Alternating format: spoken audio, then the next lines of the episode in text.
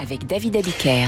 Le point du jour, comme chaque matin, avec Franck Ferrand, juste avant 8 heures. Aujourd'hui, la date du 14 septembre. Bonjour Franck. Bonjour David, bonjour à tous. Alors, vous m'avez dit vouloir parler du 14 septembre de l'an 786, ce qui commence à dater, ça fait Oui, loin. hein. ça je vous le concède, mais euh, pour moi c'est l'occasion de vous emmener à Bagdad, à l'époque en excellent état. Bagdad, c'est la Bagdad des mille et une nuits, avec ses palais, ses jardins magnifiques.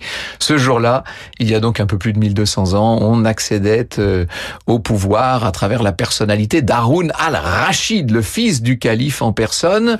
Euh, il était également le fils d'une esclave yéménite affranchie, Haroun al-Rachid. Calife, c'est-à-dire qu'il est chef des musulmans. Oui, euh, sauf ceux d'Espagne à l'époque.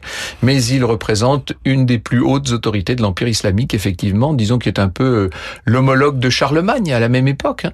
Du reste, euh, il établit des relations très fortes avec Charlemagne. Haroun al-Rachid, cinquième calife de la dynastie abbasside, est arrivé au pouvoir au moment de l'âge d'or de cet empire islamique. Euh, C'est euh, sous son règne aussi. C'est euh, le problème des âges d'or, c'est que c'est sous son règne que s'amorce le déclin. On a tellement dit de choses vraies et fausses sur cet homme-là. Alors on sait que c'était pas un tendre, hein. il, il avait l'égorgement facile. Surtout son règne se situe à un carrefour puisqu'il doit faire face à des difficultés territoriales, économiques, à des tensions sociales.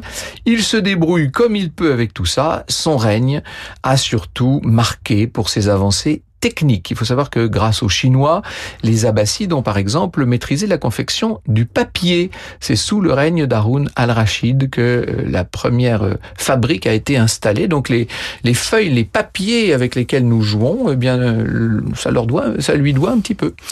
Franck Ferrand et ses papiers sur l'histoire tous les jours, c'est le point du jour Franck Ferrand. On le retrouve à 9h05 pour Franck Ferrand raconte, mais cela c'est une autre histoire. À tout à l'heure.